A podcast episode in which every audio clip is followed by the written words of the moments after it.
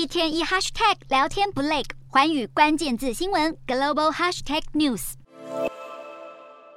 乌克兰总统泽伦斯基在十一号跟美国总统拜登、法国总统马克宏以及土耳其总统埃尔段分别进行电话会谈，在同一天对谈三位国家领导人，这是乌俄开战后十分罕见的状况。泽伦斯基跟拜登谈军备，跟马克宏谈能源经济，跟埃尔段谈黑海粮食出口协议。不过最引人注意的是，他表示一系列处理乌俄情势的国际活动将在下个星期取得重要成果。这让外界猜测，会不会是和平谈判终于有了进展？各界都期望乌俄尽早和谈。可惜英国外交大臣在十一号受访，认为目前的和谈几率还是很低。而且和谈虽然要快，但更重要的是必须有实质意义。俄罗斯总统普丁才在上周表明，莫斯科当局对西方国家几乎是完全失去信任，还警告战争可能延长，这让乌俄问题变得更难解决。究竟何时才能出现重大转机？没人敢给出答案。